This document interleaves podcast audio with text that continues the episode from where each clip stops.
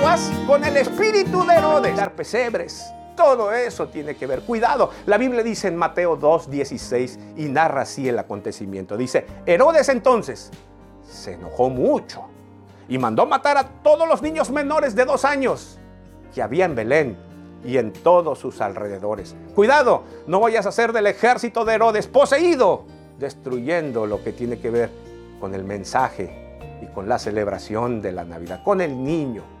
Y termino con la última. Esta es muy tierna e interesante. Cuidado, dice.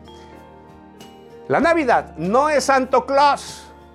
La Navidad es Jesús. Sí es Jesús. No es Santo Claus. Miren, el mundo quiere un Santo Claus.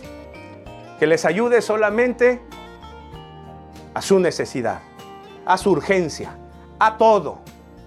Pero después si te vi no me acuerdo. El mundo solo quiere